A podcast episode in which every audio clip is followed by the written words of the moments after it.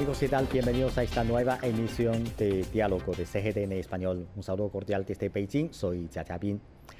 Desde el estallido de la pandemia de COVID-19, la discriminación racial contra los asiáticos en los Estados Unidos ha aumentado. Incluso han llegado a registrarse ataques xenofóbicos contra los grupos asiáticos estadounidenses. El aumento de los ataques, la intimidación y otros choques sociales ha generado una grave presión psicológica e inseguridad en estos grupos de minoría asiática. Frente a esta grave situación de vulnerabilidad de los derechos humanos, nos preguntamos, ¿es la creciente discriminación y violencia contra los asiáticos el resultado de la supremacía blanca o está motivada por los discursos aislados y elevados de tono de determinados personajes políticos estadounidenses?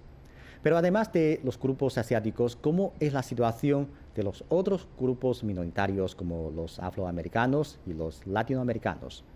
Sobre estos crecientes actos de discriminación en Estados Unidos, nuestro corresponsal en Argentina, Andrés Flores, entrevistó a la señora Mariana Piscinelli, profesora de Historia de la Universidad de Buenos Aires.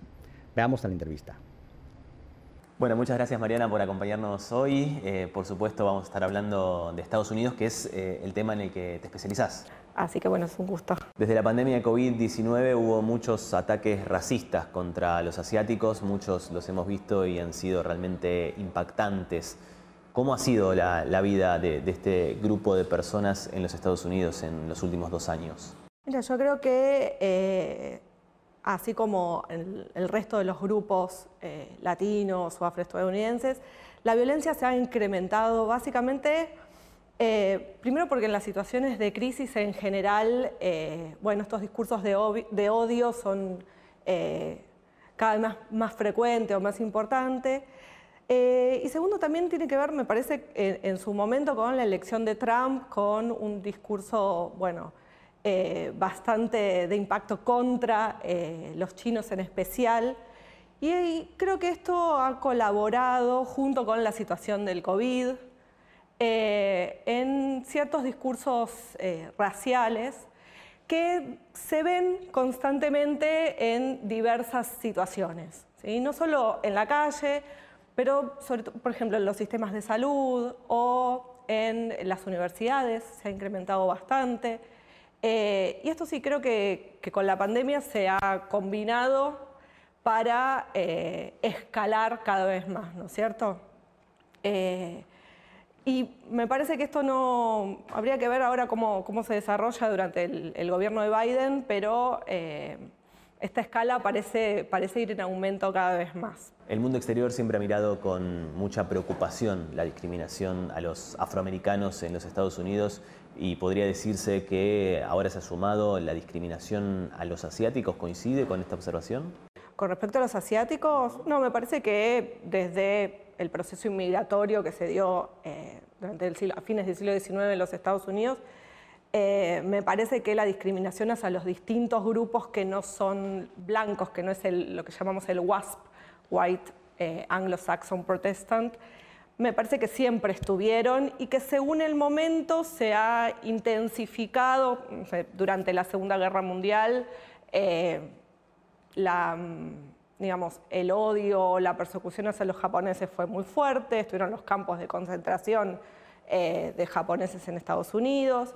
Eh, entonces me parece que esto siempre estuvo, eh, que también tiene, hay que tener en cuenta que asiáticos engloba un montón de comunidades, un montón de grupos, entonces, bueno, así como en la Segunda Guerra Mundial estuvieron, digamos, estuvo enfocado hacia los japoneses, en este momento está quizás enfocado hacia los chinos o potenciado por esta situación, por ejemplo, en la pandemia. Vuelvo, según el, momento eh, y el contexto se va potenciando el odio hacia uno u otros grupos, pero como se engloba todo hacia asiáticos, ¿sí? Eh, bueno, quizás la discriminación la sufran todos los grupos englobados eh, desde el sentido común bajo el término asiáticos. Ha aumentado la discriminación y la violencia a los asiáticos en los Estados Unidos en los últimos dos años. ¿Cree que es por motivo de la pandemia? ¿Cree que hay otros motivos de fondo? No, a mí me parece que eh, la pandemia llegó justo en un momento de incremento eh, de, una lucha por la hegemonía internacional, ¿no es cierto? Ya la, llegada de Trump a la presidencia, eh, él se enfocó contra eh, los capitales chinos, era toda su, idea de, eh, digamos, volver a la producción nacional, de tratar de no depender tanto de los capitales extranjeros, y me parece que China era, y sigue siendo, ¿no? un país a enfrentar. Y me parece que la pandemia vino a sumar a, esta situación, ¿no es cierto? Entonces, eh, como una situación de odio se sumó a la otra y se potenció aún más. En los Estados Unidos, además de los asiáticos y los africanos, los latinos son una minoría importante. ¿Cree que reciben un trato injusto? ¿Cuál es la situación de esta población? Desde el primer momento, eh, yo diría desde el siglo XIX, la expansión, a ver, la expansión de Estados Unidos durante el siglo XIX se dio sobre una buena porción de lo que era el antiguo imperio español y luego el territorio mexicano. Y esta incorporación de todos esos territorios y de las poblaciones que estaban en estos territorios fue hecho en términos absolutamente eh, raciales y discriminadores hacia los latinos. ¿sí? Primero fue hacia los mexicanos, pero a medida que eh, se fueron digamos, trasladando diversas poblaciones, sobre todo por la frontera sur, eh, hacia el resto de los latinoamericanos. Eh, sí, la discriminación fue desde el principio, siempre fueron tomados como vagos, como borrachos, y fue una forma también de establecer una dominación sobre esos territorios, hubo un proceso de quitarle las tierras que, poseían y de constituirlos más o menos como, básicamente como mano de obra, eh, pero en una situación de discriminación importante. en, Texas, por ejemplo, el acceso a la educación hasta bien entrado el siglo XX para los latinos fue muy complicado. Digamos, había todo un sistema que los expulsaba. Respecto a los tratos injustos que, mencionabas de, los latinoamericanos en Estados Unidos, eh, ¿son tratos injustos que eh, están basados en, la ley o son, eh, digamos, una diferencia legal o, son construidos socialmente? De todo tipo. ¿sí? a ver, por ejemplo, tomemos el acceso al, al, voto, el derecho al voto que las leyes electorales en Estados Unidos varían según estados. Entonces hay estados como California que permiten, son más amplios y permiten la votación de eh, amplios grupos que quizás hasta en algunos casos ni siquiera tienen que tener la nacionalidad, ¿no? Eh, para poder votar. En cambio, en, por ejemplo, en Texas o en algunos estados te piden una doble identificación ¿no? con foto. Y eso ya dejan afuera, ¿no? hasta legalmente, a un montón de personas que no pueden acceder, no, existe el DNI en los en los Estados Unidos, eh, que no pueden acceder a ese doble tipo de identificación. Son trabas que van teniendo culturales, pero también legales, ¿sí? o a veces pequeñas disposiciones que no son a nivel nacional, pero sí a nivel estadual o a veces regional. Entonces, eh, al igual que lo fueron sufriendo los afroestadounidenses durante, y lo sufren todavía durante mucho tiempo. Pero también me, parece que eh, en, este, en el caso de los latinos, regionalmente, eh, habría que, tomar por región, sufren la discriminación con más fuerza o no. Hay un estudio muy interesante que tiene que ver con las probabilidades de quedar huérfano eh, durante la pandemia en los Estados Unidos dependiendo del grupo al que uno pertenezca. Eh, por ejemplo, los niños nativos americanos tienen 1.8 probabilidades. Eh, ahora los niños afroamericanos tienen 2.4 y los niños latinos tienen 4.5 veces más probabilidades de quedar huérfanos durante la pandemia.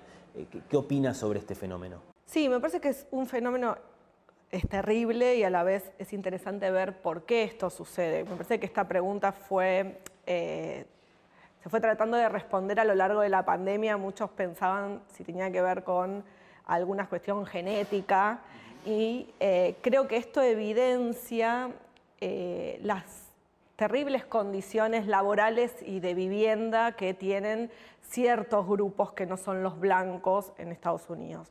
Por ejemplo, en Nueva York un estudio mostraba por qué la mayor cantidad de muertes era de afroestadounidenses. Y bueno, primero que eran los que tenían que, sobre todo las mujeres, eran las que tenían que trabajar en la pandemia, no se podían quedar adentro en sus casas, ¿no? Haciendo trabajos remotos. Eh, segundo, eh, sufrían muchas más enfermedades, porque por ejemplo estaban asociadas con el asma, ¿no? asociadas con enfermedades crónicas o sobre todo en los lugares donde vivían. Eh, si tomamos los eh, nativos, tiene que ver con sus condiciones de vida, en extrema pobreza o por ahí malnutridos. Entonces, me parece que no es solamente pensar ciertos grupos, sino pensar su situación. no en el momento de la pandemia, sino su, condición de vida, de trabajo, y, ahí se muestran las diferencias, ¿no? Como los peores trabajos, o quizás los trabajos asociados a la salud eh, están en manos de los latinos, estoy pensando en enfermeros, por ejemplo, o cuidadores, eh, entonces están, mucho más expuestos a eh, el COVID que otros grupos que por ahí se pudieron cuidar más. Por último, ¿por qué piensa que la discriminación en los Estados Unidos se ha convertido en un problema de una aparente eh, difícil solución, al menos, en un país donde se engloba tanto el concepto de, los derechos humanos, por ejemplo? Creo que constitutivamente, eh, si bien ellos se consideran, digamos, la democracia, ¿no? Y un país, yo no sé si donde eh, priman los derechos humanos. ¿no? Me parece que es un país donde priman mucho los privilegios, más que derechos básicos humanos que nosotros por ahí en la Argentina los tenemos. Eh, y para ellos la salud y la educación, por ejemplo, son privilegios, no, son más, eh, más que derechos. Me parece que desde los orígenes se planteó como una nación que si bien discursivamente funcionó como un crisol de razas, fue un, una nación que se generó en términos eh, discriminadores, teniendo al WASP, al, blanco como central, y en, su expansión, eh, este blanco, ¿no? esta persona blanca, anglosajona, destinada, elegida por Dios para ser, eh, para expandirse y llevar las bondades de un sistema, esto conllevaba la idea de un otro al que había que dominar o educar o llevarle los beneficios de la nación estadounidense y me parece que esta, que esta idea que nosotros llamamos destino manifiesto sigue, sigue estando en funcionamiento hoy en día. Eh, parece que, lleva, que conlleva en su seno eh, bueno, un gen discriminador de alguna manera, porque si yo me considero mejor, eh, al otro lo tengo que considerar peor o no tan bueno como yo. La realidad de los últimos años ha demostrado que el racismo no solo provoca un gran sufrimiento a las minorías en los Estados Unidos, sino que también agrava aún más la grieta en la sociedad estadounidense y profundiza aún más el antagonismo. Nuestro corresponsal en Ciudad de México, Juan Carlos Aquiere Romero, entrevistó al señor Israel Reyes, experto en seguridad y ciberinteligencia de México. Doctor, gracias por estar con nosotros para CGTN en español acá desde la Ciudad de México. Bienvenido. Bueno, muchísimas gracias. Es un honor y un privilegio para mí estar con toda tu audiencia en Asia, África, Latinoamérica y Europa. Doctor, en este momento pues hay cierta preocupación, sobre todo cuando vemos lo que ocurre dentro de los Estados Unidos alrededor de la pandemia de la COVID-19, porque para muchos se ha despertado un sentimiento de ira, de rabia, de odio y hasta de culpa hacia los asiáticos. ¿Usted cree que en este momento en los Estados Unidos, digamos, en los últimos dos años, se ha despertado un odio hacia los asiáticos, insisto, hacia los ciudadanos chinos y que tal vez estén afrontando una vida donde se estaría hablando de lo que se denomina una supervivencia tal vez? Lamentablemente y efectivamente se ha desatado una fobia en contra de algunos grupos étnicos raciales y el caso de China es un caso concreto. Recordemos que tenemos un problema de desinformación, de teorías de conspiración y el COVID aceleró esta parte de xenofobia. También hemos visto, tristemente, que el discurso político, el discurso de campañas políticas, ha tomado un eje central en ese aspecto, en el aspecto racial, étnico. No solamente con los asiáticos, pero tú recordarás en la campaña del 2016 en Estados Unidos, hubo páginas falsas y desinformación, bueno, que minimizaba y que ridiculizaba algunos grupos étnicos. Y es un problema serio de gobernabilidad. Normalmente se escucha siempre cuando vemos eh, noticias de los Estados Unidos, digamos de orden público, como se le conoce en América Latina, que todo va alrededor de la violencia contra los afroamericanos. ¿Cree que hay también violencia contra los afroamericanos y si a esto se le han sumado entonces los chinos, reciente o de vieja data partiendo de lo que me ha mencionado? Mira, históricamente hablando es de vieja data, no más que siempre hemos visto más el grupo de los afroamericanos pero los grupos asiáticos han sido víctimas del racismo desde 1900.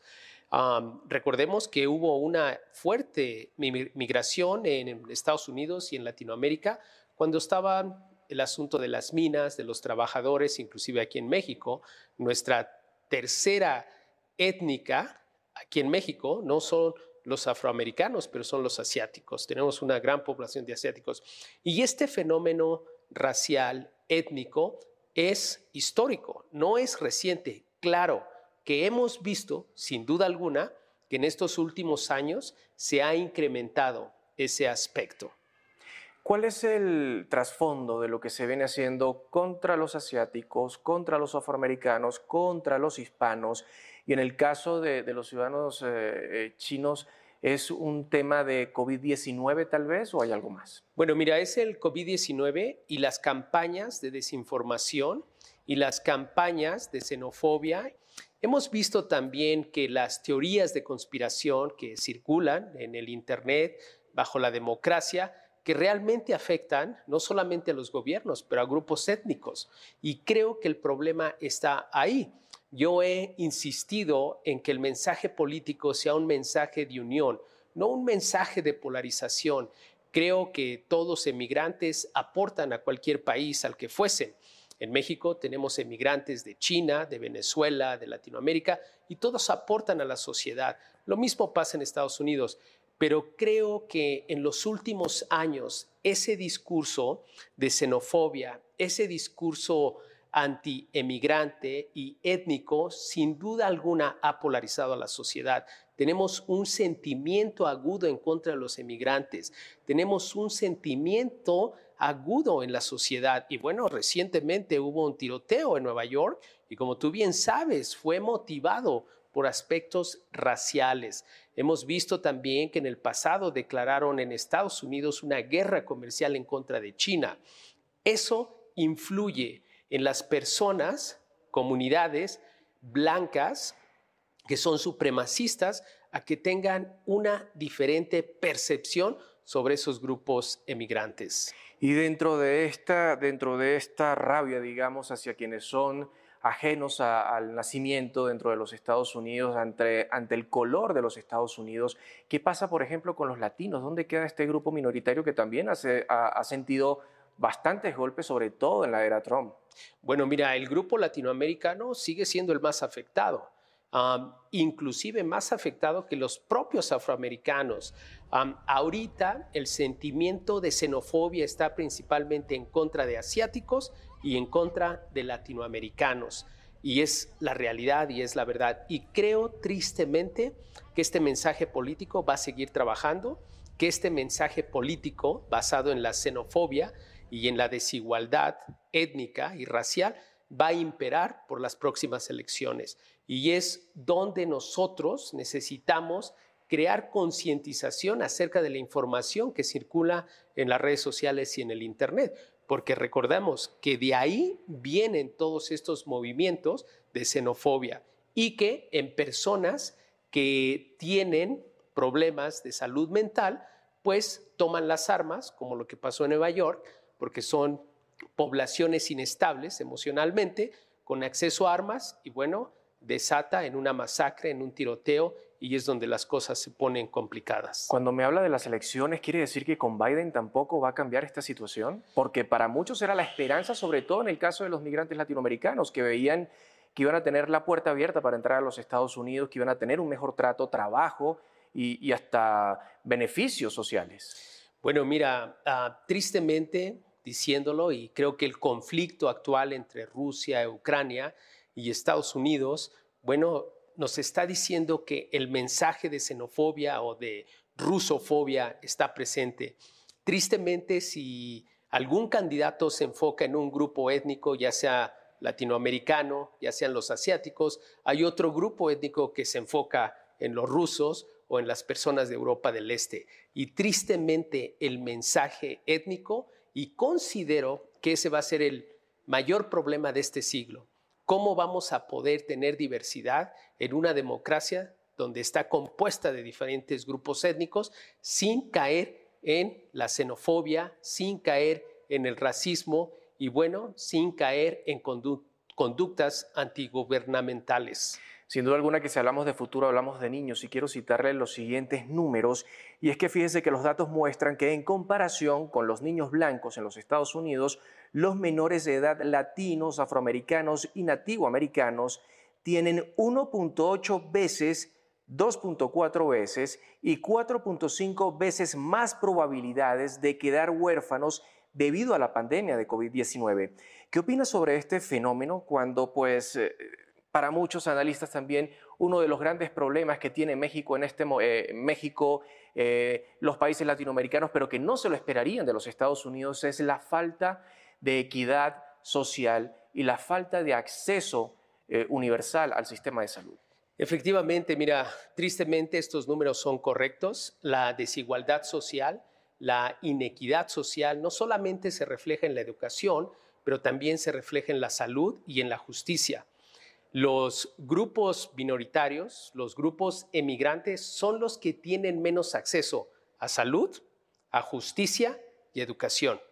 Y por muchas variantes, también son los grupos que tienen más probabilidad de sufrir discriminación, ya sea en su trabajo, en su salario o inclusive en los lugares donde ellos viven. Y tristemente es una realidad.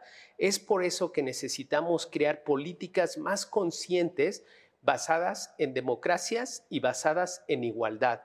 Todos los emigrantes aportan, pagan impuestos y aportan al desarrollo tecnológico, social de un país o de una sociedad pero tristemente la política pública en este aspecto está fallando. Tenemos discriminación de salarios, tenemos discriminación de acceso a la salud y discriminación de acceso a la educación. Y entonces, ¿por qué cuando nosotros hablamos de libertad, de derechos humanos, de defensa de la democracia, siempre se toma a, Washington como el referente para esos temas?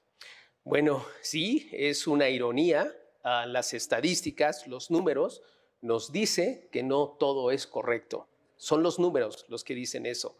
Y como te digo, los afroamericanos, los asiáticos, los latinoamericanos, de acuerdo a los últimos datos del census de Estados Unidos, son los que sufren discriminación en salario, discriminación en acceso a educación y discriminación en acceso a la salud.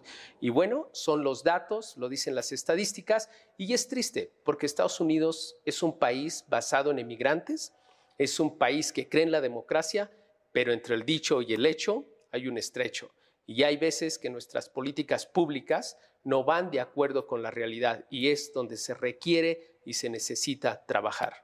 Pero la política apunta que van a trabajar en eso porque si vuelvo a preguntas anteriores, pareciera, y es la opinión que se quiere eh, hacer ver a nivel internacional, que a partir de Donald Trump o de la llamada era Trump empezó la supremacía blanca, empezaron nuevamente los ataques hacia quienes no fueran estadounidenses, en el caso de los afroamericanos, ya sabemos las consecuencias que ha traído en, algunas de las ciudades, el caso de los eh, latinoamericanos que han sido hasta maltratados en el verbo, en el discurso, pero que de este lado aún así lo siguen aplaudiendo cuando era presidente y, y parecieran olvidar lo que ocurrió. Bueno, y mira, voy a tener el atrevimiento de decir algo. Pienso yo que esto está lejos de mejorarse. Pienso yo que lo peor aún no llega y está por llegar. Y tristemente, el, el problema étnico va a ser uno de los problemas más importantes en este siglo. Y te voy a decir por qué. Porque hay muchos países que están forzados a que la gente tenga que emigrar en contra de su voluntad. Es a veces por faltas de oportunidad, es por hambre, es por contingencias ah, del medio ambiente o por guerras civiles, como lo de Siria. Entonces, al haber un sentimiento antiemigrante, estos problemas étnicos se van a profundizar. Y hemos visto que esas emigraciones forzadas, como lo que pasa ahorita en Ucrania y en Rusia, se van a dar con más persistencia y con más constancia. Y por ende vamos a tener más problemas étnicos. ¿Podemos hablar de un detonante? ¿Qué o quién? Pues es difícil porque el mundo está entrando en un estatus sumamente complejo, en un estatus que pasamos de continuidad a descontinuidad. Vimos qué pasó en la primavera árabe, qué pasó en Siria, vimos todas esas olas de migrantes que llegaron a Europa y que están siendo discriminados porque tienen que competir por trabajo, por salud, por educación. Hemos visto la caravana migrante de Latinoamérica que va llegando a Estados Unidos y también sufren discriminación por los países que van pasando. Como te digo, el aspecto macroeconómico y el aspecto de esas migraciones forzadas debido al cambio climático, debido a los cambios de gobierno, que los gobiernos que son extremistas, está causando un detonante en ese problema social, étnico y racial. Y los supremacistas se van a amplificar. En Europa lo estamos viendo. Vimos también la rusofobia en unas partes de Ucrania en contra de los rusos. Hemos visto también xenofobia por parte de los rusos en Ucrania, los ucranianos que vivían en Rusia. Estamos entrando en una etapa sumamente delicada, tanto de geopolítica como de cambio climático, que sin duda alguna tiene una correlación directa con la xenofobia, con la discriminación, con esos problemas étnicos. Pero doctor, usted habla de supremacía, habla de movimientos neonazis, pero ¿cómo entenderlo que este tipo de movimientos estén dentro de los Estados Unidos cuando se supone que ellos lucharon en la época de la Segunda Guerra Mundial justamente contra esas ideologías. Sí, bueno, es triste que pase esto porque son jóvenes que no vivieron los efectos de la Segunda Guerra Mundial y que tristemente a través de la desinformación y las teorías de conspiración que se dan en el Internet, estos grupos de supremacistas se forjan una visión muy diferente a lo que es la realidad. Y es aquí donde los líderes deben de controlar su mensaje político, porque esto puede llevar a cualquier país a un estado de ingobernabilidad o a una crisis nacional interna, porque los países tienen diferentes grupos étnicos y donde hay xenofobia, racismo, desigualdad del acceso a la salud, la educación, y el trabajo, ahí va a haber problemas. Es sumamente importante recordar que el derecho, que el respeto al derecho ajeno es la paz. Y ese derecho y ese respeto debe de ser multilateral, derecho a la cultura, al idioma, a la religión, para poder vivir en armonía. Muchísimas gracias por haber estado con nosotros para CGTN en español. Pues un saludo a toda tu audiencia de Asia, de Europa, de África, de Latinoamérica y espero que esta entrevista sea de su agrado. En los Estados Unidos, la discriminación racial es una enfermedad presente en dicha sociedad, difícil de ser curada. Los nobles ideales y los derechos humanos practicados ampliamente por los Estados Unidos en el extranjero difieren grandemente con la situación en su país. De hecho, Estados Unidos nunca se ha dado cuenta plenamente de su programado ideal de derechos humanos y algunos políticos simplemente han hecho más pronunciada la brecha entre este ideal y la realidad. El impacto negativo de esta grieta en la credibilidad y la imagen de Estados Unidos no se puede recuperar a corto plazo. Así concluimos esta emisión de Diálogo. Gracias por sintonizarnos. Hasta la próxima emisión.